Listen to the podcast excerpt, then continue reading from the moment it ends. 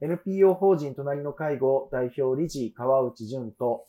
介護福祉士兼フリーアナウンサーの柴山信子がお送りする皆様の家族介護のお悩みに答えていくポッドキャストです。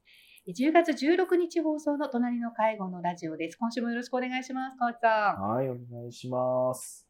あの今週はですね、えー山口新聞のえーネットの記事からということで、えーちょっとまた痛ましい事件が起きてしまいましたうんということなはいのでね、あのご紹介しますと、え母親に熱湯をかけ殺害、同居の64歳男逮捕。え母親に熱湯をかけるなどして殺害したとして、えー山口県の宇部署が28日、これは8月のことになりますね、えー無職の千々松秀隆容疑者を殺人の疑いで逮捕しました。えー母に熱湯をかけて殺したことに間違いないと容疑を認めているということです。えー同書によりますと、えー千々松容疑者と、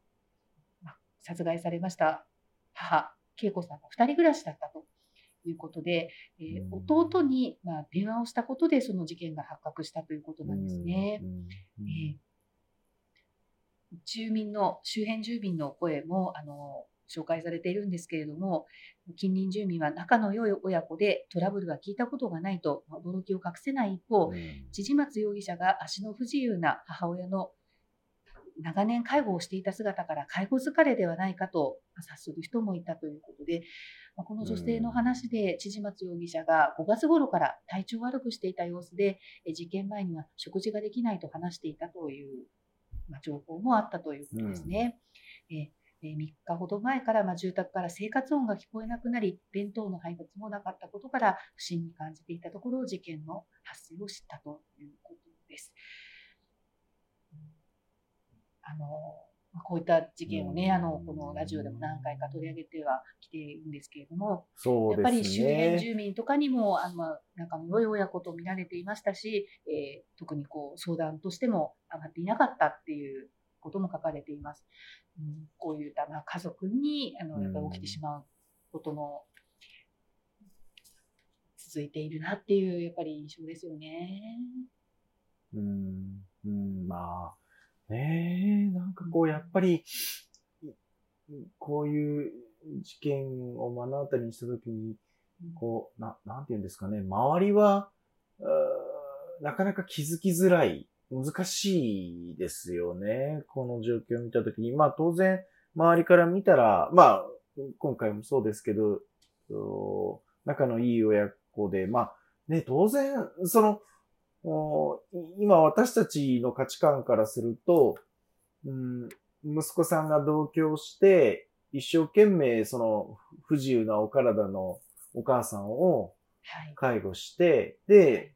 時にお散歩に連れ出してたり、連れ出していたりとか、あとははいその病院の受診に付き添ってたりとかしたら、それは周りの方々からしたら、なんと、こう優しい息子さんだろうとか、うーん、なかなかね、できることじゃないよな、とかってこう、周りは見えると思うんですけど、でも、うー実際は、まあやっぱりわからないですよね。で、まあね、ネットをかけるような、こう、ところまで行ってしまうほどの怒り、ストレス、うまあ、どういったものだったかということは、ここからは、ね、確実に確認することはできないかもしれないけど、でも、やはり、お伝えしたいのは、こう、周りからは、なかなかわからないいいわけですよね。で、しかも、まあ、こう、記事の中にもある通り、こう、要介護5っていう状態、まあ、これ要介護5というのは、介護認定の中でも一番重たい認定なんですよね。だから最も介護が大変な状態、お体の状自態になっていると。立歩行もできないっていうね、状態だったそうそうですねですよね。はい、はい、えーになってると。えーとなった時に、この、まあ、同居している息子さんの負担は相当だっただろうな、と思っていて、まあ、あの、同じようなニュースを取り上げている時にも、同じく伝えてはいるんですけど、まあ、やっぱり、まあ、隣近所の方にはなかなか気づきづらいところからも、こう、まあ、こ今回で言うと、うん、まあ、弟さんがどれぐらい気づけたかどうかはあれですけど、まあでも少なくとも身内だからこそ、こう、ポロッと、いや、本当はもう辛いとか、えー、いつまでこれをやらなきゃいけないんだろうかっていうことを、このね、えー、お兄さんからもしかしたら弟さんに少し話があったかもしれないので、もしそういう話があったら、もう遠慮なく、やはり、えー、しっかり包括支援センターですね。あの、地域包括支援センターでも今、スマートフォンでもインターネットでも調べることできますので、まあ、そこに連絡をして、で、えー、実は自分の兄がかなり母の介護で、えー、辛そうにしているんだけれども、何か協力はしてもらえないんだろうか、みたいな相談からスタートしていただいたら、もしかしたら